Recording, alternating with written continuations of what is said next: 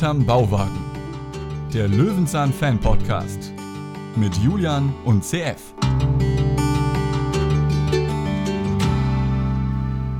110 Folgen. Hinterm Bauwagen, herzlich willkommen. Und bei mir ist auch jemand, der heute den größten Teil dazu beigetragen hat, aber das eigentlich schon gar nicht mehr weiß. Julian. Ja, ich habe ein bisschen vorgearbeitet, kann man sagen. Sehr hart vorgearbeitet, während ich hier noch in der Schule saß, hast du ja. dich schon um die jetzige Folge gekümmert. Genau, ich habe vor 18 Jahren schon mal so ein bisschen den Grundstein gelegt für die heutige Folge und dann vor 17 Jahren nochmal und dann aber das noch recht neu, vor neun Jahren nochmal. ähm, ja, das war neu. deine Idee, glaube ich, ne? Und äh, wir müssen ja gucken, dass wir unsere Specials vollkriegen. Wir haben natürlich noch tolle Sachen in der Hinterhand, aber es hat sich irgendwie aufgedrängt. Ja, ich wollte das jetzt auch nicht zu lange noch. Es, die letzten Specials waren irgendwie wie, ja, waren irgendwie.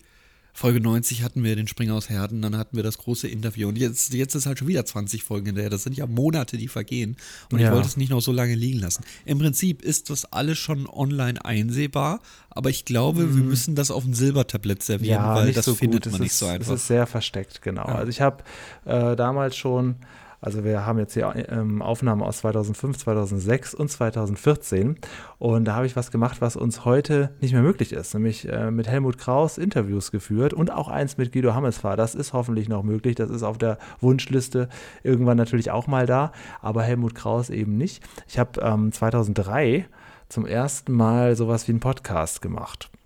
Mhm. Und 2004 bin ich auf die Idee gekommen, man könnte ja auch Prominente dazu einladen. Da hatte ich aber noch nicht ein großes Repertoire an, ja, kein Portfolio, wo man sagen könnte, na, guck mal, wen wir schon alles interviewt haben. Äh, nur ein paar Telefonstreiche und, und sinnlose Audioaufnahmen. Und der, mein erster Gast war ja damals Tetsche Mierendorf. Und darauf habe ich dann so ein bisschen aufgebaut mit Frank Elsner, mit Dirk Bach und so weiter. Äh, Ralf Zacherl, das war hier so ein, so ein Koch und mhm. ähm, ja, und diverse Leute vom Tigerentenclub und so weiter. Und irgendwann kam ich auf die Idee dann, ach Mensch, äh, der Nachbar Paschulke von Löwenzahn, der wäre ja auch eine gute Idee, Helmut Kraus. Und ich war halt damals, jetzt muss man mal kurz rechnen, Anfang 20, ja, und äh, hatte noch nicht so wirklich viel Erfahrung mit Interviews. Jetzt ist das Ganze halt eben 18 Jahre her und ich würde sagen, es steigert sich jetzt auch ein bisschen. Also wir haben uns das jetzt auch angehört, wie, wir, wie es uns selbst gefallen hat, können wir gleich nochmal Revue passieren lassen. Ich danke dir auf jeden Fall, dass du es zusammengeschnitten hast. Ich hatte ja damals schon äh, die Angewohnheit, sehr lange Interviews zu führen. Und wenn ich mit Helmut Kraus oder Guido Hammersfahr gesprochen habe, habe ich sicherlich auch über Synchronarbeiten oder Soap-Auftritte oder Comedy-Auftritte gesprochen. Und du mhm. hast jetzt hier quasi den Löwenzahn-Anteil, den Löwen in Klammern Zahnanteil rausgesucht. genau, und das alles mit einem kleinen Wish-Sound ähm, überblendet. Das heißt, immer wenn dieser Sound ertönt, dann wisst ihr, da ging dann eigentlich ein anderes Thema los. Ihr könnt diese kompletten Interviews euch auch gerne anhören. Bisschen versteckt, aber ich glaube, man findet die recht einfach, wenn man Sprechplanet Helmut Kraus eingibt oder Guido Hammesfahr oder eben dein Podcast Sprechplanet selbst auf den genau. diversen äh, äh ja, Podcast-Plattformen ja, sucht merkt jetzt auch gleich, dass das von alt nach neu geht. Die Tonqualität wird nämlich von Stück, äh, Stück für Stück ein bisschen besser. So gut wie heute ist sie aber in keinem Fall. Viel Spaß. Herzlich willkommen zum JDO Phone Talk. Mein Gast heute ist seit mehr als 40 Jahren in den Medien unterwegs, ob als Filmschauspieler im Theater oder Synchronsprecher. Bekannt wird er allerdings den meisten sein als Nachbar Paschulke aus Peter Lustigs Löwenzahn. Und darüber möchte ich mit ihm heute gern sprechen. Helmut Kraus, guten Abend. Guten Abend. Wie wurden Sie zum Nachbar Paschulke? Das war ganz einfach. Ich kannte dieses Format Löwenzahn zwar, ich kannte auch Peter, aber mehr so aus Kneipen in Berlin damals. Ja, also Sie kannten sich schon privat vorher? Ja, aber nur so kurz berührt, also mhm. nicht, nicht jetzt nichts Besonderes. Es war so eine bestimmte Szene, in der man halt war. Und äh, äh, ich wusste auch, dass er diese Sendung macht, aber hatte mich auch nicht weiter darum gekümmert. Und habe dann äh, ein Regisseur kannte mich und dann kam die erste Folge, die hieß Zäune und Grenzen. Und da kam überhaupt die Idee auf, dass da ein Nachbar her muss. Weil bei dem Thema musste ja noch eine andere Person dazu. Ja. Da habe ich dann Peter intensiver kennengelernt und Peter hat auch gleich diese Dramaturgie aufgegriffen, dass es ja für ihn in manchen Fällen viel einfacher ist, wenn er ein Gegenüber hat, und äh, wir sind ja dann fast, äh, ich würde mal sagen, das ist die Dramaturgie eines Clownspaares. Ne? Einer muss den Dummen spielen, damit der andere Grund hat, was zu erzählen. Ja, klar. Und das ist nicht nur bei Clowns so, das ist auch im Kabarett so. Es ist auch immer einer der Frager und einer der Antworter. Und daraus hat sich dann diese Figur entwickelt. Es ging nicht gleich heftig los. Ich war dann auch mal weg Zeit. Dann gab es nochmal kurzfristig einen anderen Nachbar. Das war der Wolfgang Herbst, glaube ich, Wilfried Herbst. Und der noch, der auch, der ein richtiger Spiel, den richtigen Spießer gespielt hat, das was er heute noch tut.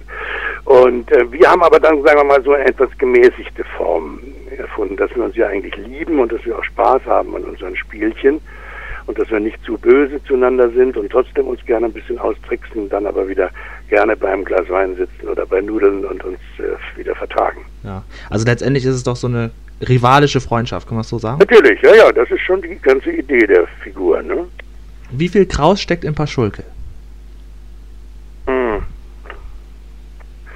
Eigentlich, äh, ja, sag mal, ich habe es mir dann zu mir genommen. Ja. Es war am Anfang sehr viel spießiger gedacht. Mein Spießer ist er ja immer noch. Aber dadurch, dass auch meine ganzen Erscheinungsformen, ja, so mit langen Haaren und und so, das war ja eigentlich gegen die Rolle, wenn man so will. Ja. Das habe das hab ich versucht dann auch spielerisch damit einzubringen, dass das durchaus ein, ein moderner, äh, etwas trotteliger und vielleicht etwas äh, ja, ulkiger Nachbar ist, aber trotzdem mit meinen Gedankengängen auch versehen ist. Dazu liegt natürlich im Hintergrund immer, dass ich das privat, was Peter da verkünden will, natürlich auch unterstütze und das geht dann automatisch in die Rolle mit ein. Mhm. Gibt es eigentlich Tabuthemen in der Sendung? Hm. Ach, es gibt eigentlich keine Tabuthemen. Es ist immer mal, wir müssen immer mal kämpfen um unser Glas Rotwein, weil irgendwie Redakteure wieder meinen, dass das für Kinder nicht geeignet ist, weil es Quatsch ist. Die wissen alle, dass ihre Eltern auch mal abends ein Glas Rotwein trinken. Äh, da kämpfen wir aber dann schon immer. Oder wenn Peter unbedingt Löwenzahnsalat machen muss, dann sagt er natürlich auch gleich, wo ist die Bratwurst dazu? Ja. Und da ist er auch selber sehr geschickt natürlich. Ja. Tabuthemen in dem Sinne, ich meine natürlich, wir würden, das ist ja ganz klar, wir würden nichts Gewaltverherrlichendes oder Faschistisches machen. Peter hat ein paar Tabuthemen, so äh, die, die ganz ulkig sind, weil sie für ihn eben tabu sind. Peter macht, mag zum Beispiel keine Pferde, er hat nie eine Sendung über Pferde gemacht. Ja, okay, weil es ihn nicht interessiert wahrscheinlich, ne? Weil es ihn nicht, er findet Pferde doof ja. und äh, abgerichtet und ist nicht seine Welt. Und ich meine, Peters Welt ist ja nun eine sehr eigene, wie wir alle wissen. Ja. Na gut, so ist der Herr Paschulke entstanden. Er ist ja im Prinzip ein rivalischer Nachbar, aber man glaubt trotzdem nicht so richtig Peter Lustig gut, Paschulke böse. Es ist letztendlich doch ein Team. Das ist ein Team, natürlich, auf jeden Fall. Das ist ein Team, das ist auch, es endet ja auch immer gut und es endet immer, dass wir uns verstehen und ich habe wieder was dazugelernt. Und für manche Kinder ist es dann sowieso noch lustig, wenn ich was noch nicht weiß, was die Kinder schon wissen und ich dann erst mühsam lerne und erst mal in Wasser fallen muss oder was das soll was. Das hat alles seine eigene Dramaturgie und ich folge der sehr gerne. Mhm. Was ist das Erfolgsrezept? Ist es das Zeitlose? Da sitzt jemand in seinem Bauwagen ohne Fernseher, ohne moderne Technik, ohne Job, entdeckt für sich die Welt? Ich glaube, das ist, ich glaube, das ist es eindeutig. Und die Konsequenz von Peter dabei. Ne? Peter wird nie äh, aus dieser Rolle irgendwie, die er sich selbst geschrieben hat, er hat ja praktisch sich selbst geschrieben, er heißt ja auch so. Ja. Und wenn man den besucht, dann ist auch überall eine Bastelecke, äh, wo irgendwas gebastelt wird gerade oder so, wo irgendwas ausprobiert wird. Das ist schon sein Leben auch. Und äh, das ist, glaube ich, schon mal, also Peters Figur allein als solche ist schon mal, die, sagen wir mal, die, das Grundsätzliche für diese Sendung, was den, den Charme der Sendung auch ausmacht. Ne? Mhm. Dabei eben auch seine totale Konsequenz. Ne? Peter hat zum Beispiel nie solche Interviews, wie wir es gerade machen, liebt Peter gar nicht sehr. Ja. Äh, äh er ist nie ins Fernsehen gegangen, zu irgendeiner Talkshow oder so. Ist komplett aus der Medienöffentlichkeit raus, man sieht ihn gar nicht. Nein, weil er sagt, die Kinder sollen denken, ich wohne in meinem Bauwagen und ich gehe da nicht raus. Ich bin kein Fernsehfuzzi. Ich bin der Peter, der da entdeckt, bastelt und erklärt. Ja. Das ist seine Philosophie und ich finde, die vertritt er ganz konsequent. Und ähm, da kann man ihn dafür beglückwünschen. Wer macht das heute schon? Wie geht er denn mit seinem Erfolg um? Peter äh, ist natürlich, wenn eitel sind wir alle, sonst würden wir es nicht machen, äh, schon auch stolz auf das, was er macht und, äh, und äh, weil er auch das Gefühl hat, dass er es richtig macht. Äh, Peter hat Probleme natürlich, wenn, wenn er in größeren Gesellschaften ist, wo auch viele Kinder sind und so. Da hat er natürlich keine Ruhe und so. Deswegen hat er sich auch lange mal nach Mallorca zurückgezogen. Ja. Und jetzt wohnt er hier in der Nähe in Husum und äh, liebt also die Öffentlichkeit nicht so sehr. Das kann man schon sagen, weil es ihn auch belästigt und so. Ne? Mhm. Weil die Eltern oft schlimmer sind als die Kinder. Die sagen dann, guck mal, ist der Peter, geh doch mal rüber und fass ihn mal an. Oder so. Ja, klar. also das ist, da ist er natürlich ziemlich empfindlich. Also ich habe ihn zum Beispiel jetzt hier, hier, wo ich gerade bin, noch nicht gekriegt, weil da einfach zu viele Leute sind. Ja. Also ist er eher scheu, würden Sie sagen? Er ist eher scheu, auf jeden Fall. Das hängt aber auch mit, seinem, mit seiner Philosophie zusammen und mit dem, was er macht. Klar. Er, möchte, er möchte, dass die Leute ihn so sehen, wie sie ihn im Fernsehen sehen. Jetzt stand vor einiger Zeit, um das Thema kommen wir nicht ganz rum, sonst werde ich hier verhauen. Peter Lustig mag keine Kinder. Das wurde von dem natürlich äh, dementiert. Wie sehen Sie das? Wie geht er auf Kinder zu? Das ist natürlich eine ganz dumme Geschichte gewesen. Ich weiß genau, was er damit meinte. Er wollte damit sagen, ich bin nicht in erster Linie als Kinderonkel angetreten, Ja. sondern er ist angetreten als seine Person, als Suchender, als Vermittelnder und will jungen Erwachsenen, äh, jungen Leuten und Erwachsenen einfach Vernunft beibringen. Aber er ist nicht in erster Linie Kinderonkel. Das wollte er damit wohl ausdrücken. Äh, er hat selber einen Sohn und geht damit um wie jeder Vater sonst auch. Und ich meine, äh, dass ihn Kinder manchmal nerven, das ist völlig klar, weil sie eben ihn auch manchmal sehr belästigen. Klar. Ne? Hm. Und das hat er damit gemeint. Und das ist natürlich von einer gewissen Zeitung mit den vier Buchstaben dann gleich äh, Großer Aufhänger gewesen. Ne? liebend gerne aufgegriffen worden und hat auch sehr viel Unheil gebracht, muss ich sagen, weil manche Kinder sehr entsetzt waren. Und äh, das musste man halt dann ganz vorsichtig wieder gerade rücken und das ist, glaube ich, auch geschehen. Ich glaube, diesen Vorfall, den können wir vergessen. Jetzt wird Peter Lustig schon 68 Jahre dieses Jahr und kündigte vor ein paar Monaten den Rückzug aus dem TV zurück, passend zum 25-jährigen Jubiläum der Sendung. Ja, Kennen Sie die direkten Gründe dafür? ich äh, nehme an, Peter hat einfach gesagt, jetzt ist genug. Das, ich meine, wenn man 68 ist, ist man ja auch nicht mehr so ganz fit. Ja. Und äh, äh, es ist ja genügend Material da. So ist es ja nicht. Ne? Der wird ja auch ständig wiederholt. ne? Und Peter arbeitet ja auch weiter. Die, die ganzen CD-Raums müssen noch betreut werden. Die Zeitung muss betreut werden. Peter macht auch gerne jetzt so ein paar andere Sachen. Hat jetzt auch so ein paar Texte für ein paar wissenschaftliche, auch Kinderprogramme geschrieben und auch synchronisiert und so. Sowas macht er schon. Ich glaube einfach, der Produktionsdruck ist für ihn einfach zu anstrengend. Hm. Wie verläuft denn so eine Produktion? Sind das Staffelproduktionen oder wird hier und da mal eine Folge gedreht? Also ich merke zum Beispiel, wenn ich jetzt im Fernsehen schaue, ich sehe nicht direkt, ob es eine neue oder eher ältere Folge ist. Das sehe ich aber erst am Ende. Äh, Das sehen Sie in unserem Aussehen. ja, na, ja gut, okay. Wenn es jetzt eine Folge vom Anfang an ist, klar. Ja, ja, ja, klar. Äh, das sind Staffelproduktionen. Wir treten immer jetzt so im Sommer äh, sechs sechs Folgen und im Winter nochmal vier oder so. Wo wird das denn eigentlich aufgezeichnet? Das war in Berlin, beziehungsweise dann später in, in Zehlendorf, in Kleinmachnow und dann jetzt die letzten Jahre in Potsdam. Auf einem Grundstück, so wie es dann auch im Film aussieht. Mhm. Da wurde dann ein Gartengrundstück gemietet mit einem leerstehenden Haus und äh, möglichst noch ein Bach dabei und weiß der Teufel was. Und äh, das war eben die Bauwagensituation. Was nicht heißt, dass wir manchmal darüber hinausgegangen sind. Ne? Wir haben im Harz viel gedreht, Höhlen, Bäche, Wiesen. Wir haben ja sogar zwei Folgen im Ausland gedreht. Ja, Sie waren auch mal auf irgendeiner Vulkanlandschaft. Das ja, ja, auf Lanzarote war das. ja. Da haben wir zwei Folgen gedreht, Wasser und, und Vulkane. Und äh, ja, äh, wo er sehr gerne hingegangen ist, immer wieder. Da war ich meistens nicht dabei, weil das sein Lieblingsthema ist. Das war so ins Watt und dann an die Nordsee und so. ja. Das ist so seine Welt. Wird da auch ein bisschen was improvisiert, wenn man jetzt so eine Folge produziert? Wie lange braucht man eigentlich für eine Sendung? Also wie, man kann davon ausgehen, dass wir reine Spielhandlung für eine Sendung fünf Tage drehen, also eine Woche drehen. Ne? Die, als reine Spielhandlung, aber da sind noch keine Dokumentationen gemacht, noch kein Kommentar gesprochen und so weiter. Die reine Spielhandlung zum Dreh fünf Tage, würde ich mal sagen, so im Durchschnitt. In wie vielen Folgen waren Sie bisher dabei? Wissen Sie das ungefähr? Ich, ich habe es nie gezählt, ich würde mal sagen zwei Drittel. Zwei Drittel. Und haben Sie auch irgendwelche besondere Momente, Erinnerungen, woran Sie wirklich gern zurückdenken oder gibt es irgendwelche Pannen und so weiter? Ach Gott, das ist immer so eine Frage, die man ad hoc so schlecht beantworten kann. Ja. Weil, also das Witzigste, was mir immer widerfahren ist, das habe ich vorhin ja schon angedeutet, wenn auf der Tagesdispo steht doppeltes Kostüm für Helmut, dann weiß ich, ich falle in irgendein Wasserloch oder in irgendwo rein oder zerreißt mir irgendwo die Klamotten und da muss halt noch ein doppeltes Kostüm da sein. Das ist, sagen wir mal, die, die ulkigste Geschichte, die mir im Laufe der Zeit immer wieder widerfahren ist. Immer dieser Spruch, doppeltes Kostüm für Helmut, dann ahnte ich schon, dass irgendwas passieren wird. Das ist vielleicht erwähnenswert. Ansonsten, äh, sagen wir mal, der Dreh ist ganz auf uns beide abgestimmt.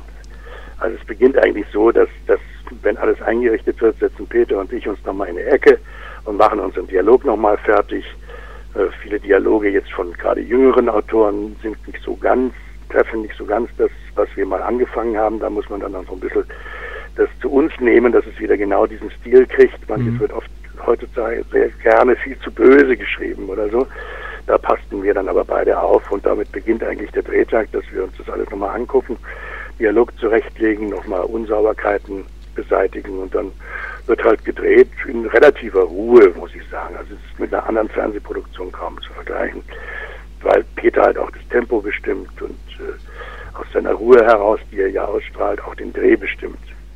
Werden Sie dieses Jahr noch wieder Folgen machen? Ist noch was geplant? Nein, es ist vorläufig nichts geplant. Äh, was ich noch sagen könnte, Moment, das fiel mir jetzt gerade noch ein, mir ist es gerade im Moment wieder entfallen. Peters Ruhe. Ähm, äh. Gibt es keine Jubiläumsshow oder irgendwie sowas? Nein, eine Jubiläumsshow wird es schon geben, natürlich, aber die haben ja schon gedreht. Ach so. Wir haben 90 Minuten gedreht letztes Jahr. Ja. Der witzigerweise auch mit Abschied zu tun hat. Und äh, da spielen auch ein paar Prominente mit und so. Dietmar Bär spielt da mit, Bettina Zimmermann, sogar der ZDF-Intendant spielt mit. es wird wahrscheinlich im Oktober, wo die ganzen Feierlichkeiten auch in Mainz und in, in Erfurt stattfinden werden, ja. wird dieser Film auch ausgestrahlt. Es gibt sogar ein Gerücht, da möchte ich aber jetzt vorsichtig sein, die wollen es sogar ins Abendprogramm bringen, ins Hauptabendprogramm, diese, diese 91-Minuten-Folge. Ja. Das glaube ich. Aber ich glaube auch, dass das auch angebracht wäre mal. Ja, ja, ja, genau. Ja. Ansonsten wird natürlich die berühmte Löwenzahn-Nacht, wo alle Folgen jetzt so mit der Zeit nochmal gezeigt werden. Das wird auf jeden Fall stattfinden. Und dann gibt es zwei große Veranstaltungen in Mainz und in Erfurt. Da werden wir auch beide sein. Wie wird's denn? Achso, da trifft Peter Lustig dann auch endlich mal seine Fans. Ja, ja, das machen wir dann schon. Hm. Machen wir dann schon. Da wird es gut abgeschirmt und dann gehen wir mal auf eine Bühne und dann machen wir eine Autogrammstunde und äh, das ist dann ja auch gut organisiert und dann macht man das auch. Wie wird es langfristig mit der Sendung weitergehen? Kann es überhaupt einen richtigen Nachfolger geben? Ich behaupte nicht. Sie glauben nicht. Und was passiert mit Herrn Paschulke? Ich weiß nicht. Hat mich noch keiner was gefragt. Ich kenne, dass ein paar Ideen da sind, aber gefragt worden bin ich noch nicht, deswegen will ich dazu auch nicht Stellung nehmen mhm. und auch nicht dazu, ob ich es dann mache oder nicht. Also da müsste ich erstmal wissen, was es überhaupt ist. Und wie das wäre, ne? Ich meine, natürlich ist die Überlegung ist schon da. Ich wohne ja in einem festen Haus. Ja. und ich kann natürlich einen neuen Nachbarn kriegen, das ist völlig klar.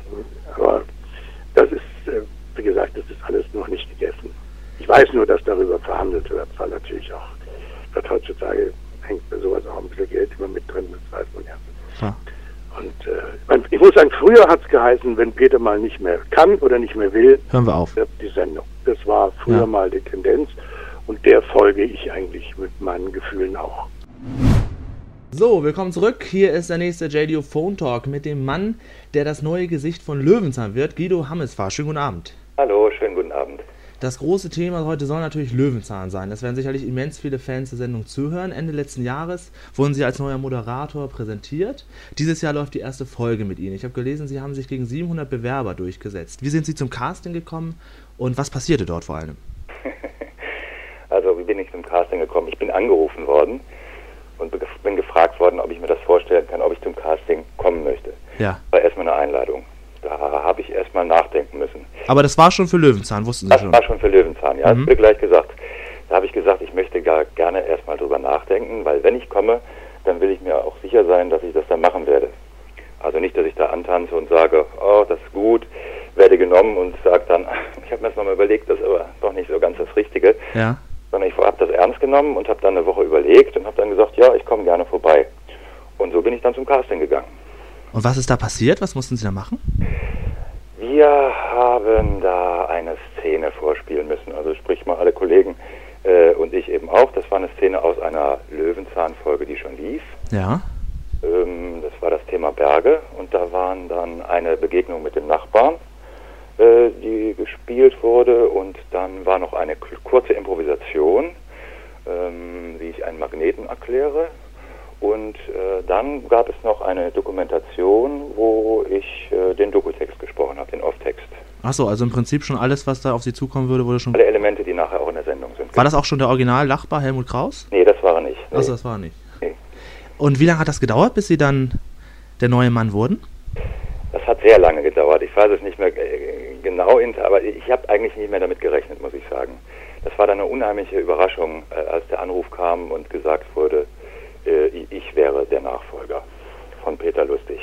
Und was ist dann Ihnen vorgegangen? Was haben Sie gedacht? Da war ich erstmal baff. Ja. also, weil ich auch schon gar nicht mehr damit gerechnet habe und dann, also da hab ich, war dann natürlich Riesenfreude. Ich habe mich am Telefon erstmal gefasst und ja.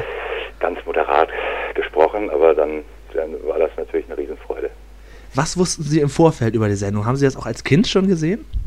Ja klar, also äh, ich habe das gesehen, da war ich ja nicht mehr Kleinkind, da war ich so 12, 13, als es dann auf den Schirm kam. Und ich habe das immer gern gesehen. Das äh, lief damals noch, wenn ich mich recht erinnere, sonntags nachmittags. Also nicht so früh wie heute, sondern nachmittags. Und ich fand ich immer eine tolle Sendung. Mein, ich habe ich bin, äh, ich habe zwei Geschwister, einen älteren und einen jüngeren Bruder und der jüngere ist sechs Jahre jünger. Ja. Und das war natürlich immer ein guter Anlass, mit ihm gemeinsam Löwenzahn zu gucken. Haben Sie jetzt in Vorbereitungen auf Ihre eigene Löwenzahnzeit sich auch ganz viele alte Folgen angeschaut? Nee. Nee. Also, äh, also in Vorbereitung jetzt erstmal aufs Casting nicht. Ja. Und äh, jetzt habe ich manchmal, wenn es der Zufall so will, äh, habe ich dann reingeguckt. Ne? Äh, irgendwann zufällig habe ich nämlich gesehen, da lief ähm, Peter zieht ein oder Peter zieht um. Ja. Das war nämlich eine Folge, an die ich mich auch noch erinnern konnte. Das war die Folge, wo er in den Bauwagen kommt und dann erst äh, den Bauwagen einrichtet als Wohnzimmer. Ähm, dann merkt er aber, nee, ich muss ja auch noch eine Küche haben, dann als Küche einrichtet und dann als äh, Wohnzimmer, Schlafzimmer, Küche und dann sagt, nee, nee, ich muss es irgendwie anders kombinieren, weil ich hier wenig Platz habe. Und dann kommen diese tollen Erfindungen äh, mit diesem Bett, wo man den mittleren Teil hochziehen kann, die Stuhltreppe und all diese ganzen Sachen kamen da. Und tatsächlich konnte ich mich noch ans meiste erinnern. Also Gibt es so eine Folge jetzt mit Fritz Fuchs auch? So ähnlich ist die Situation auch. Ja. Denn der Bauwagen äh, ist verwaist, äh, der Fritz findet den Bauwagen verwaist und Ja. äh, der soll eigentlich ähm, ja, verschrottet werden, entsorgt werden. Und ähm, da Fritz Fuchs gerade in seiner räumlichen Situation auch nicht so zufrieden ist, sprich mit seinem Hund und mit, seinem, mit seiner äh, Leidenschaft zum Handwerk, äh, kommt er in der Mietswohnung nicht so richtig klar. Und dann fasst er einen kühnen Entschluss. Und dann geht's los. dann geht's los, ja. Äh, wie schwer empfinden Sie dieses Erbe von Peter Lustig? Äh, komischerweise gar nicht so schwer. Hm, Ich mache ja keine Kopie von Peter Lustig. Ähm, ich mache eine Fortsetzung von Löwenzahn. Ja. Also das ist, na, das ist äh, schon, schon ein Unterschied. Also ich habe sehr große Achtung vor dem, äh, was Peter Lustig geleistet hat und wie er auch Löwenzahn geprägt hat.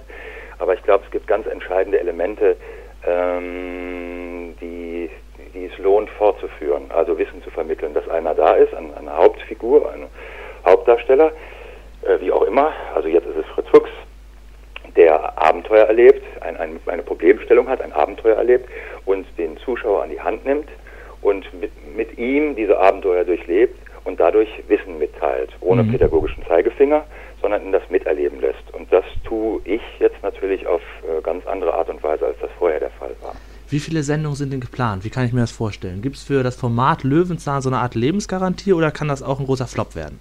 das weiß ich nicht, wenn ich das voraussagen könnte.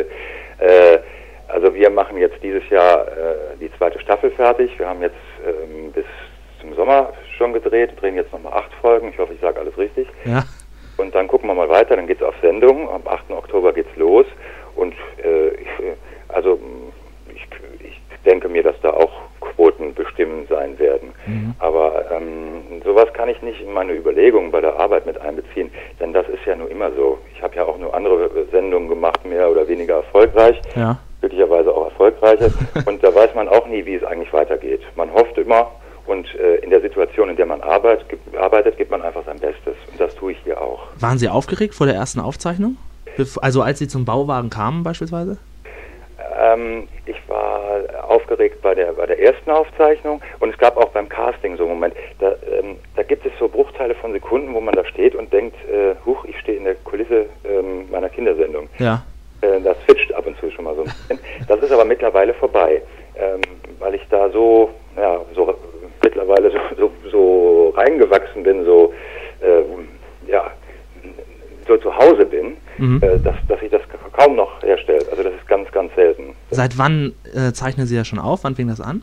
Wir haben Anfang Mai äh, angefangen. Ah ja. Was sagen Sie denn den alten Fans, die sagen, ach, das kann doch nur schief gehen? Ach ja, ich, also diese Skepsis, äh, die habe ich ja auch schon mitbekommen bei, bei vielen Fans. Ähm, das kann ich verstehen. Also äh, ich finde, erstmal angucken. Ja. Ich finde, man sollte sich erstmal angucken und äh, wenn dann noch äh, viel Missmut da ist, dann so gut, dann habe ich, dann kann ich das anhand der Sachen belegen oder dann kann man über was diskutieren. Mhm. Vorfeld ist das immer besonders schwer, finde ich.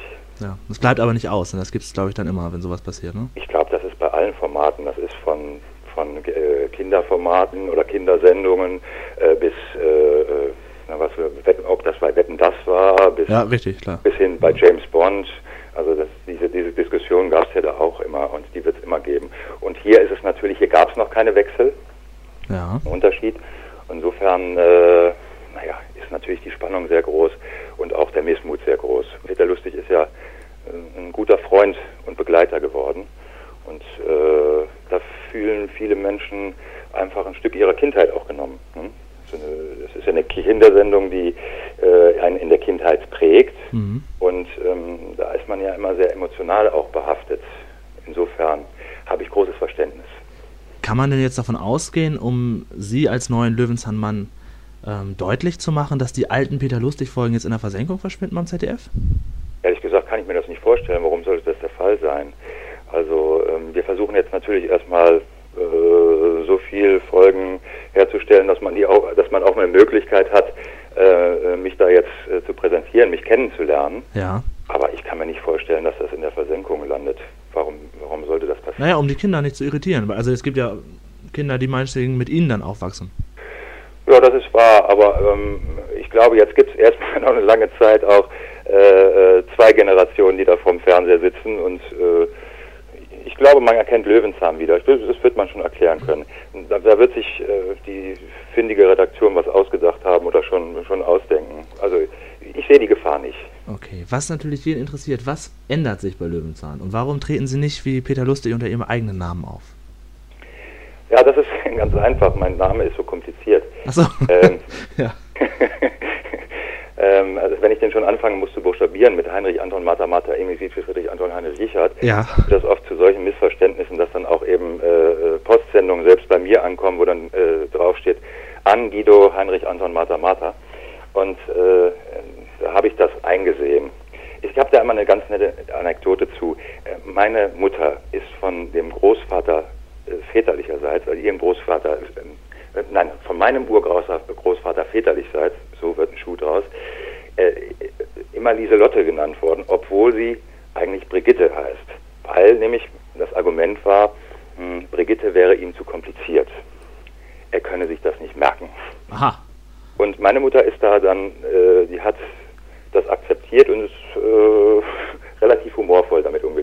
Und so sehe ich das jetzt auch mit dem Namen. Also ich höre auch mittlerweile schon drauf. Also wenn ich höre beim Drehen Fritz, dann drehe ich mich auch schon um. Äh, wie haben Sie sich denn mit Helmut Kraus verstanden? Wie war das erste Treffen? Den kannten Sie ja dann sicherlich auch aus Ihrer Kindheit. Ja, den kannte ich auch aus meiner Kindheit. Äh, Helmut Kraus war der Erste, der mir gratuliert hat. Das fand ich ganz toll. Da habe ich mich wahnsinnig gefreut. Und zwar äh, übers Internet. Ich bekam einen Glückwunsch, Telegramm gewissermaßen, ja. eine Mail, äh, hatte dann über, über meine Homepage sich gemeldet und hat mir alles Gute gewünscht und sich auf die Zusammenarbeit gefreut. Und das war natürlich ein guter Empfang. Also das hat mir unheimlich Spaß gemacht und ähm, in der Zusammenarbeit funktioniert das auch ganz toll. Und das gibt mir auch einen Rückhalt. Der hat ja nur noch wesentlich mehr Erfahrung. Mhm. Und äh, wir, haben, wir haben richtig Spaß bei der Arbeit. Im Internet habe ich ein paar Bilder gesehen, wo unter anderem Pete Glocke dabei ist. Gibt es mehr solcher Gaststars und braucht es die für die Sendung? Oh, also, ähm, wir, also es gab bei Löwenzahn auch immer schon wieder komische äh, Rollen. Ja.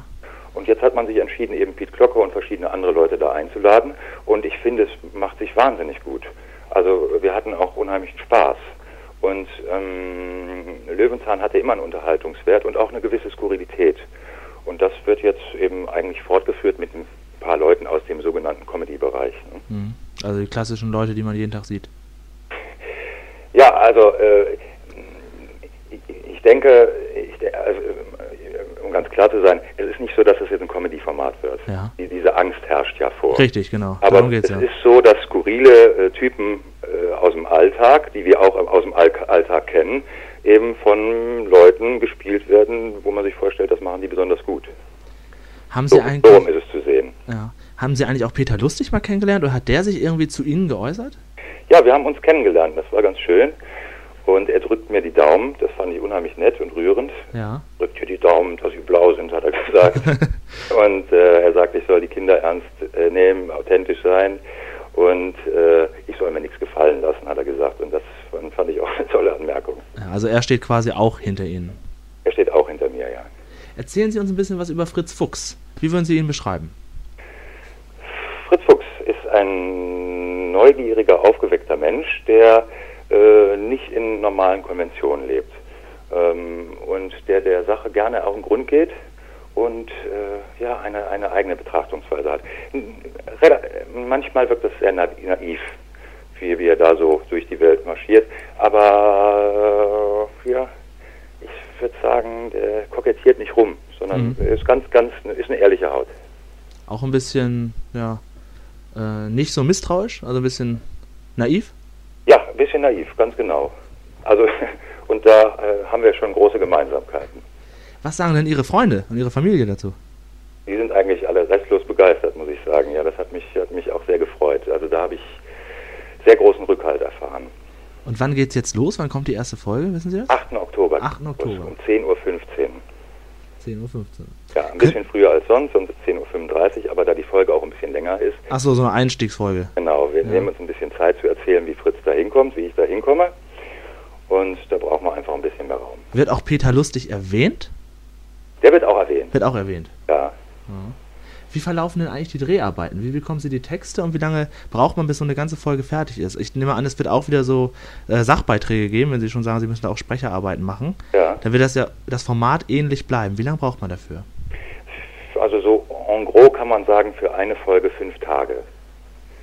Das ist aber unterschiedlich. Das hängt manchmal davon ab, äh, ob das kompliziert ist mit den Motiven oder ob der Dokumentationsteil ein bisschen länger ist, äh, da dann wieder Zeit gewonnen wird und wir nicht so viel ähm, äh, direkt am Motiv drehen müssen. Aber so ungefähr kann man das rechnen. Fünf Tage pro Folge. Und können Sie da auch eigene Ideen mit einbringen? Oh ja, das tue ich. Tun Sie schon. Ja, das tue ich. Das macht auch Spaß.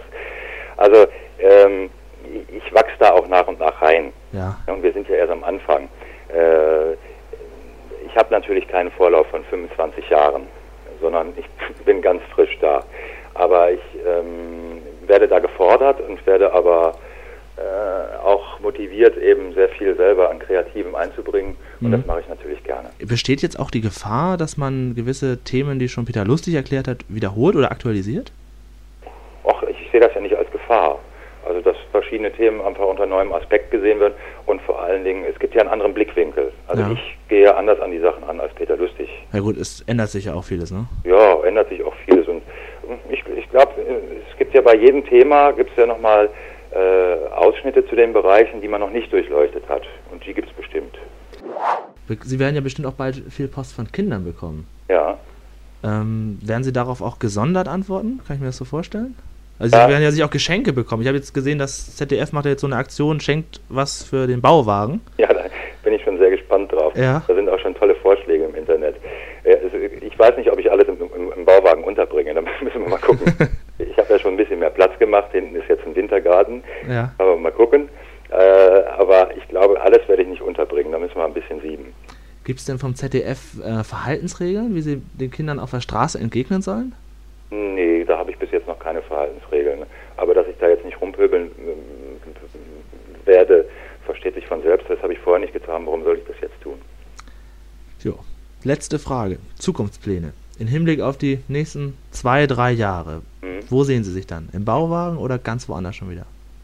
Nee, also die nächsten äh, anderthalb, zwei Jahre sind meine Konzentration erstmal voll auf dem Bauwagen. Ja. Weil da, da muss ich mich einarbeiten und das, das will ich gut machen und das, das soll richtig gut werden.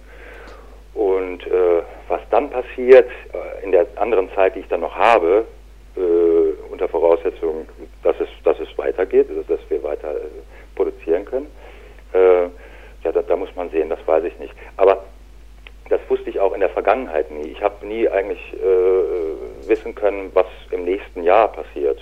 Und es ging immer vorwärts und so geht es auch weiter vorwärts. Was würden Sie denn sagen, war bisher Ihr größter Erfolg abschließend? mein größter Erfolg. mein größter Erfolg war eigentlich, dass ich meinen Beruf weiter ausgeübt habe ja. und damit äh, so viel verdient habe, dass ich meine Miete zahlen konnte. Das finde ich eigentlich meinen größten Erfolg. Das ist mein, meine mh, hm, Dickköpfigkeit und mein dickes Fell, mein langer Atem. Ich glaube, das, das ist mein gesamtgrößter Erfolg für mich. Empfinden Sie es auch als Erfolg, dass das ZDF Ihnen Löwenzahn überlässt? Ist Ihnen anvertraut? Ja, das sehe ich schon so. Aber ich, ich sehe das als wirklich, äh, wie ich schon gesagt habe, es ist eine verantwortungsvolle Aufgabe und ich möchte dem natürlich gerecht werden. Tja. Herr Hameswar, vielen, vielen Dank für die Zeit und vor allen Dingen viel Erfolg, ja, dass Sie da wirklich noch sitzen. Dankeschön. Im Bauwagen. Einschalten am 8. Oktober. Und eine Meinung dazu sagen, gerne dann. Können wir gerne nochmal drüber diskutieren. ja. Auch Kritik nehmen Sie dann an, nehme ich an. Ne? Ja, ja, natürlich. Da kann man ja, dann gibt es endlich was, worüber man diskutieren kann. Im Moment steht das ja alles noch so ein bisschen im luftleeren Raum. Und ich freue mich, wenn dann was da ist und dann kann man gerne seine Meinung dazu sagen. Äh, und dann ist ein anderer Gesprächsgegenstand vorhanden. Aber ich bin sehr zuversichtlich, dass es, dass es angenommen wird. Ja, frohes neues Jahr. Herzlich willkommen. Hier ist die erste Sprechplanet-Ausgabe des Jahres 2014. Wir haben den 11.01. hier auf dem Kalender stehen, 111 sozusagen. Ich hoffe, dass dieser Pasch, diese Schnapszahl uns Glück bringt für dieses Jahr. Was den ersten Gast angeht, den wir gleich am Telefon hier begrüßen können, hat es auf jeden Fall schon mal sehr gut angefangen. Es ist Helmut Kraus. Er spielt seit über 30 Jahren den Nachbar Paschulke in Löwenzahn, einst an der Seite von Peter Lustig, seit einigen Jahren an der Seite von Guido Hammesfahr alias Fritz Fuchs. Natürlich werden wir über die Entwicklung dieser Sendung sprechen. Da hat sich ja einiges getan. Äh, der Guido Hammesfahr ist jetzt ja auch schon sieben Jahre dabei. Ja. Es haben ja damals viele gesagt, na lieber die Sendung beenden, als das jetzt neu auferleben. Letztendlich hat es sehr gut geklappt. Hätten Sie daran auch geglaubt, dass das äh, so Nein, lange ich hält? Ich habe daran überhaupt nicht geglaubt. Ich habe es auch gar nicht für möglich gehalten. Ich kann mich noch gut an die Pressekonferenz in Hamburg erinnern, auf der der Peter sich verabschiedet hat. Da war ich auch da. Ja. Und ich wurde dann gefragt, was ich jetzt mache. Und ich hub gerade an, so Pläne zu entwickeln, wie man das als Schauspieler so tut. So eine Tür fällt zu, eine geht auf. und ja. dann äh, hat die Redakteurin mir das Mikrofon aus der Hand genommen und sagt, nein, nein, wir haben da noch nicht kommuniziert. Wir wollen auf jeden Fall weitermachen und der Nachbar bleibt. Das konnte ich mir im Moment überhaupt noch nicht vorstellen. Und dann habe ich aber Guido, ja, den kannte ich ja von Anke her, als ich dann erfuhr, dass es Guido wird, das war ja auch ein spannender Vorgang, da waren ungefähr 200 Männer wurden, ja, ja. wurden gesucht, dann wurden am Schluss waren noch zehn übrig und die haben dann ein, ein Kindercasting, äh, mussten die dann über sich ergehen lassen und die Kinder haben dann entschieden letztendlich, wen sie nehmen. Ah, interessant, ja. Bei Guido kam natürlich dazu, dass er auch so ein Bastler ist und so ein Erfinder und halt auch so ein sportlicherer Typ als Peter, das sage ich ja, das haben wir schon als Running Gag eingebaut, sportlich der Mann. und, und weil Guido ist natürlich für mich ein bisschen anders, weil Guido ist ein Kollege, mit dem kann ich mich besser verabreden vorher. Wir können die Pointen setzen, wir wissen, wie man das macht und so. Bei Peter war die Spannung, dass ich selber gucken musste, wie bringe ich mich da ein. Ja, weil er natürlich kein Schauspieler ist und sich selber nur gegeben hat. Er hat sich selbst gespielt und er hat natürlich, natürlich einige Techniken schon beherrscht, aber er hatte ja auch so eine, so eine, so eine Mümmelart zu sprechen, so eine, ja, ja. ein bisschen, das war schwer manchmal wissen, wo, wo komme ich jetzt rein. Das heißt letztendlich, das Arbeiten ist für Sie nicht, auf jeden Fall nicht schlechter geworden. Nein, das Arbeiten ist nicht schlechter geworden, auf keinen Fall. Ich meine, ich, meine, ich kenne jetzt die Diskussionen und äh, man darf manchmal dem Guido das gar nicht zeigen, was da umgestänkert wird. Gerade von Erwachsenen, den Kindern ist das wurscht, die mögen Guido und den Hund die kennen Peter zum Teil schon gar nicht mehr. Ja. Aber unter den Erwachsenen gibt es ja die ewige Diskussion, was nun besser ist. Jetzt haben sie dummerweise auch noch die beiden Filme aneinander gehängt, die Classics und die neuen, was ich mhm. sehr glücklich finde, aber mhm. was soll man machen? Ja, das ist dann gut gemeint, aber schlecht platziert, ne? Ja, so würde ich auch sagen, ja. Aber ich meine, wie gesagt, ich habe das Wort Redakteure ja vorhin schon mal erwähnt. Das ja. Äh, hat sich denn wissen. Hat sich denn die Produktion auch geändert, ja. außerhalb, dass jetzt die Erzählweise natürlich moderner ist? Also ich meine, sehen Sie so eine Entwicklung, dass man jetzt schneller oder... Ja, die ja. Produktion hat sich insofern geändert, dass, dass ähm, also ich habe viel weniger zu tun, weil sie wollen alles sehr viel, viel vielfältiger machen und es ist jetzt so eine Krimi-Schiene, es läuft alles so ein bisschen wie ein Krimi ab oder... Mhm. Und äh, ja, aber da möchte ich mich jetzt nicht äh, lange dazu äußern. Es ist nur auch zu merken, dass da halt auch eine Änderung stattfindet und Ich meine, ich habe letztes Jahr nur drei Folgen gedreht, sonst zehn. Also ja, okay. Unterschied. ähm, aber das ist jetzt nicht als Beschwerde zu werten, eigentlich schon, aber ich meine, das hat ja keinen Sinn. Das ist, ist halt so. Naja. Sprechen Sie denn mit Peter Lustig auch noch über den Werdegang der Sendung? Über den Werdegang der Sendung sprechen wir eigentlich nicht mehr, aber wir haben uns schon ein paar Mal getroffen in der letzten Zeit. Es gibt immer mal so Gedenk, Gedenk ist eigentlich schon so was Blödes, immer so Veranstaltungen, die an ihn erinnern, sagen wir mal so. Ja. Und da sind wir dann schon auch mal zu zweit. Jetzt im Sauerland ist so ein Technikmuseum, die haben mal ein paar Sachen von ihm nachgebaut und auch einen Bauwagen nachgebaut. Da war ich jetzt schon ein paar Mal, da war Peter auch da. Dann gibt es auch manchmal von der Firma halt irgendwelche Jubiläen und so, da sieht man sich dann auch und so. Aber wir reden eigentlich über Löwenzahn wenig. Mhm. Ja, mhm. Aber es ist doch. Auch nicht. Ich weiß, ich, ich kann es nicht genau beurteilen. Ich meine, manchmal habe ich schon das Gefühl, er hat es bereut, aufgehört zu haben. Äh, aber ich weiß es nicht genau. Wir reden da nicht drüber. Mhm. mhm. Aber es ist interessant, dass sich so eine äh, richtige Freundschaft dadurch auch entwickelt hat, ne? Ja, Freundschaft war früher mehr. Wir haben ja beide auch in Mallorca gewohnt, wenn wir nicht gedreht haben. Ich hab mal, bin seinem Ruf sozusagen mal gefolgt und habe auch zehn Jahre in Mallorca gelebt. Ja. Da waren wir eigentlich richtige Nachbarn. Wir waren zwar keine Nachbarn, wir wohnten weit auseinander, aber wenn wir uns da besuchten, das war eigentlich so wie im, wie im Film. Mhm. Gibt es denn äh, so Folgen, auf die Sie einfach immer wieder angesprochen werden? Also ja, sei es dieser. Die Hauptfolge ist die mit dem, mit dem Vulkan natürlich. Genau, wo Sie das Spiegelei da gebraten haben. Da ja. ja. das wird man sehr oft gefragt, ja, natürlich. Weil aber auch man das einfach sein Leben lang in Erinnerung behält. Meinen Sie, das ist heute überhaupt noch möglich bei dieser Fülle an Kindersendungen, dass so einzelne Sequenzen da sind, auf die Sie vermutlich in zehn Jahren dann wieder angesprochen werden? Das weiß ich nicht. Ich kann es nur hoffen. Aber was Sie gerade ansprechen, stimmt natürlich. Ich meine, ich bin auch nicht sehr glücklich, im Kika vertreten zu sein, weil was da alles auf die Kinder losgelassen wird, das kann man ja nun nicht alles. Meine, das sind auch gute Sachen dabei, aber in der Gesamtheit ist es schon auch ein mhm, mhm, Durcheinander und auch nicht alles äh, von mir zu unterstützen und mhm. so. Da fühlt man sich nicht so wohl in der Ja, glaube ich. Ja. ja, ECF. Also die größte Aufgabe war für mich, es dann heute doch auch einmal selbst anzuhören. Du hast das ja schon vor einigen Wochen vorbereitet und mir ein Telegramm geschickt und ich habe das wirklich vor mir hingeschoben. Ähm, ist eine kleine Zeitreise, absolut. Ich fand auch ähm, das letzte Gespräch am besten. Du hast auch gesagt, wenn ich das nicht schneide oder nicht anhöre da, oder so, dann, dann, dann, wird das nichts. Dann genau. passiert es nicht, du willst dir das nicht anhören. Aber es ist doch interessant, wie du dich schon in das Thema reingesteigert hast und Fragen gestellt hast, ja. die wir uns dann selbst wiederum im Podcast schon gestellt haben. Und du wusstest eigentlich schon die Antwort. Du ja, ich habe sie mal gewusst. Ne? Ja. Ich habe sie mal gewusst. Das Ding ist bei solchen langen Interviews, gerade wenn sie eigentlich schon, wenn sie ein paar Jahre her sind, aber nach so einer langen Zeit erinnert man sich halt an ganz wenig noch. Also was ich noch weiß, gerade beim letzten Gespräch mit Helmut Kraus 2014, ähm, interessant auch, wie er sagte, ja, er findet das mit den Krimis auch gar nicht so geil. Ne? Und er ja, ja. hat auch eigentlich ein bisschen durchblicken lassen, dass er gerne öfter auftreten würde als dreimal pro Staffel und dass ihm das Kika-Programm auch nicht mehr so gefallen hat. Also da kam jetzt ja einiges raus, was wir jetzt auch quasi für uns auch erschlossen haben. Ne? mehr oder minder ist er zu dem Hermann Paschulke geworden. Der Nachbar, der jetzt so ein bisschen grimmig wurde, ne, der genau. hat ja genau. nur an Fritz Fuchs zu meckern. Er ist, er ist so, er ist halt auch wirklich traurig, dass Peter nicht mehr da wohnt. Ja, ja, auf jeden Fall. Und ähm, was ich auch spannend fand, auch aus dem letzten Gespräch, dass er sagte, ja, Peter hat es wahrscheinlich auch ein bisschen bereut, ist sein, sein ja. Eindruck. Und ähm, dass äh, Guido Hammesfahr über letztendlich von Kindern ausgesucht wurde, dass das letzte Casting von, vor Kindern stattgefunden hat. Wenn ich jetzt natürlich an den Julian von vor 16 Jahren rütteln dürfte, würde ich ja, fragen, kannst, kannst, du mal fragen, wer denn noch so im Casting war, wenn da über 100 Leute waren?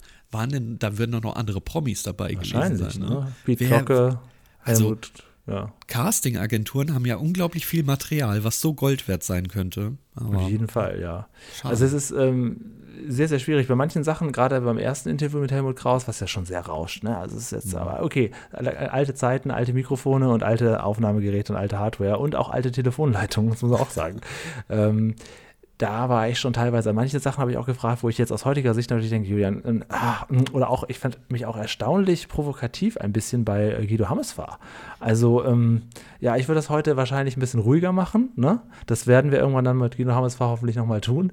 Ähm, er war aber grundsympathisch, muss ich sagen. Also, ich fand nur mich natürlich ein bisschen hibbelig und jung und ähm, aufgedreht, aber ich hoffe, der Mehrwert war trotzdem da. Wenn wir schon mal, also wenn einer von uns beiden tatsächlich schon mal mit Helmut Kraus gesprochen hat, dann muss das hier auch im Podcast verewigt werden. Und ich finde ja vor allem, dass du Guido Hammesfort zu der Zeit gegriffen bekommen hast, großartig. Zu Lady Zeiten ja, hätte man ja. sagen können, ja gut, das ist jetzt halt so, so, ein, so ein, Nebendarsteller, ne? aber da war ja wirklich war die, die Promotion-Trommel vom ZDF schon aktiv. Er hat extra nochmal das Datum genannt, wann es gesendet ja, wird, damit es auch ja das, alle das Hörer hören.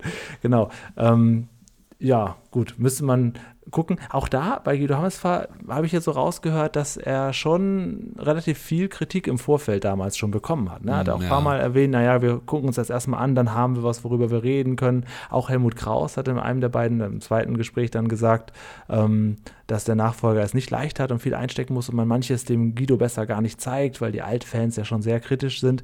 Das hat sich ja zum Glück relativiert obwohl wir immer noch die Stimmen haben, die sagen, na, Fritz Fuchs, dem gebe ich keine Chance. So kann man aber sagen, er hat wirklich durchgezogen, auch wenn die Kritik ja, oh wahrscheinlich ja. Oh ja. jahrelang, jahrzehntelang vielleicht sogar ging. Er hat wirklich richtig durchgezogen. Also jetzt, äh, das, das muss man schon sagen. Also dafür, dass er damals sagte auf meine Frage nach den Zukunftsplänen, naja, mal gucken. Also ich plane eigentlich nie so weit und bin froh, wenn sich irgendwas verändert und sich wieder neue Türen auftun. Äh, die Löwenzahntür blieb ja die ganze Zeit offen. Also das ist schon, schon interessant. Auch trotzdem ein bisschen traurig, ne? wenn man so weiß, ja, mit Helmut Kraus kann man nie widersprechen.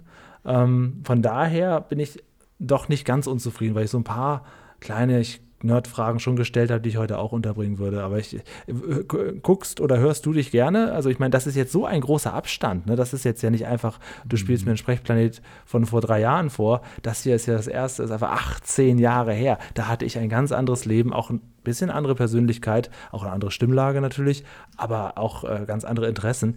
Könntest du sowas äh, raussuchen und äh, dir heute nochmal geben? Ich wüsste noch nicht mal, ob ich da jemals im Stimmbruch gekommen bin. ähm, na 2005, sagen wir es mal so, wenn ich irgendwie stolz auf dieses Produkt bin, weil irgendwas gut geklappt hat, es technisch funktioniert hat oder sonst irgendwas. Aber jetzt einfach nur so ein, so ein Interview von mir, glaube ich, könnte ich nicht mehr anhören. Ja, also das, das mache ich auch tatsächlich nie. Also ich gucke immer so, immer dann zum nächsten Projekt und jetzt machen wir auch andere Projekte und nicht nur irgendwelche Interviews, das machen wir auch dieses hier und noch andere Dinge und ähm, das ist immer dann so abgeschlossen. Aber andererseits ist es auch sehr schön, dass man das hat. Und was ich noch eben sagen wollte, genau, da bin ich kurz abgekommen, ähm, wo ich quasi selber mich kritisiert habe, das passiert ab und zu immer noch, dass ähm, irgendjemand irgendwas Uraltes findet. Und je länger du im Internet präsent bist, je öfter kann das dann halt eben entsprechend auch passieren. Und dich dann kritisiert. Mensch, hier hättest du doch nochmal nachhaken müssen. Und sage ich, Junge, das war vor 18 oder 19 Jahren. Ja, du hast recht, da hätte ich vielleicht nochmal nachhaken müssen. Vielen Dank für das Feedback. Also das passiert auch schon manchmal. Das finde ich auch ein bisschen ab abstrakt. Andererseits ähm, viel mehr, dass, wenn es überhaupt nochmal entdeckt wird, dass jemand das dann zu schätzen weiß. Aber dann nochmal so, so konkrete Kritik für Sachen, die vor zwei Jahrzehnten waren, finde ich schon ein bisschen erstaunlich. Ich finde, du musst dich gar nicht großartig rechtfertigen. Auch die Kommentare zu dieser Folge werden Bände sprechen, dass du das damals schon unfassbar gut ja, gemacht hast. Ich war damals auch schon Fan. Mit dem Filterkriterium darauf, dass das zu einer Zeit entstanden ist, in der man noch mit Röhrenmonitoren gearbeitet hat, glaube ich, und kann man das. Ja, und das und allem drum und dran. Also, Hammer-Headset für 5 Euro, mehr war nicht drin ne, zu genau. der Zeit. Das, und das kann hat man, man dann nämlich auch ähm, vor die Ohrmuschel, also hier vor den Lautsprecher vom Telefon ja, gehalten, ja. wenn man Glück hatte und das Telefon hatte einen ganz guten Lautsprecher. Ja, das verstehe also das war eine ganz andere äh, Situation. Und du hast halt auch ständig Angst gehabt, dass irgendwas abstürzt. Backup war sowieso nicht. Und, und dann warst du natürlich auch tierisch aufgeregt. Backup. Also waren ja ich halte mal mein Smartphone nebenbei dran oder was? 2005. Ja, genau, das genau, das ging auch alles nicht. Und genau. Und dann warst du natürlich auch tierisch aufgeregt, weil dann, damals war es halt noch unnahbarer als heute so Prominente. Und wenn mhm. du dann Helmut Kraus am Telefon hattest und du bist gerade irgendwie gerade mal 20 Jahre alt und hast äh, jetzt äh, zum ersten Mal geraucht, dann ist das schon ganz komisch. Hattest du, wenn du das noch weißt, auch Überlegungen, Peter Lustig dann ans Telefon zu holen? Ja, ich glaube, das habe ich sogar ein paar Mal versucht, aber das war tatsächlich nicht möglich. Aufgrund der Interviewlage, die er sowieso nie gemocht nie hat. Nie gegeben und hat und dann, das war ja damals eben auch schon ein Podcast am Ende des Tages, mhm. was zum Runterladen. Nee, das, das, ich glaube, ich habe das probiert, aber ich weiß auch nicht mehr genau. Vielleicht, vielleicht, vielleicht habe ich es auch nicht versucht. Aber es wäre natürlich ein Ding gewesen. Ne? Aus heutiger Sicht sowas zu hören, wo in allen drei Aufnahmen hat Peter Lustig ja noch gelebt. Also es sind auch irgendwie so kleine, kleine Zeitdokumente jetzt. Die wollten wir euch hier jetzt nicht vorenthalten. Das nächste Special machen wir dann wieder mit ähm, neuerem Material. Ne? Mal gucken, was uns so in die Hände fällt. Aber das wollten wir auf jeden Fall nicht unerwähnt lassen. War natürlich jetzt auch für uns eine einfache Arbeit. Kann man so sagen. Ja, Aber ich hoffe, es hat trotzdem verdient. gefallen. Auch mal verdient. Andererseits, du hast das ja wirklich schon gut zusammengesucht. Du musstest ja dich ja doch dann irgendwie durch die ganzen Interviews durch. Ich muss die alle komplett hören und Cut setzen, wenn du wieder zu Löwenzahn eingestiegen bist. Das ist klar, ja. Ja, an, meiner, an dieser Stelle noch eine Frage an Leute, die auch gerne alte Sprechplanet-Interviews hören. Wenn ihr irgendwo mal was hört, wo Löwenzahn oder Sesamstraße vorkommt, schneidet mir das gerne raus. Ich würde das auch gerne noch mal hören, aber auch nur diesen Teil. Wir können das noch wiederverwerten. Wir brauchen Ja. das noch. Genau. Liebe Freunde, wir hören uns nächste Woche wieder. 274 Zähne, der unheimliche Biss wird dann Ach, ja. unsere Folge sein. Hast du schon mal reingeluschert?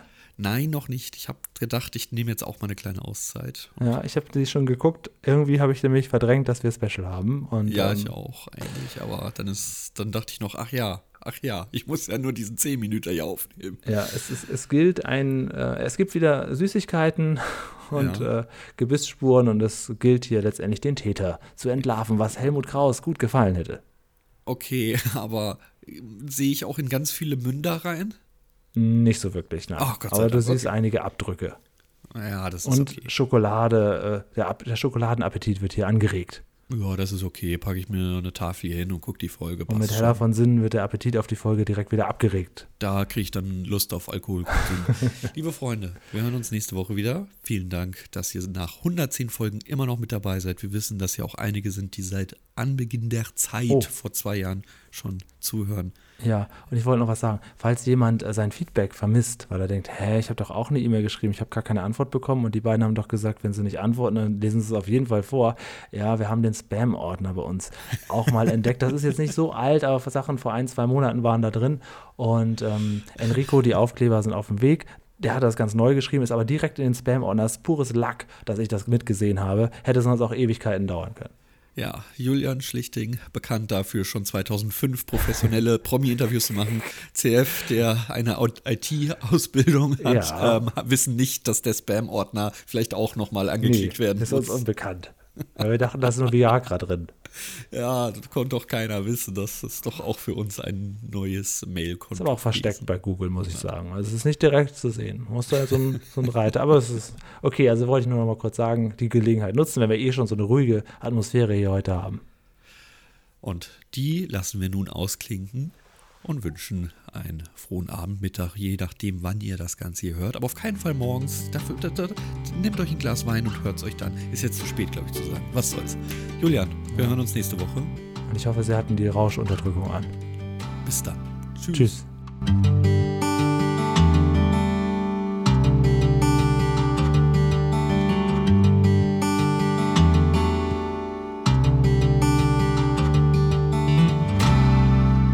gut. Machen wir ohne Outro, ne? Ja, ja, aber Special Sound.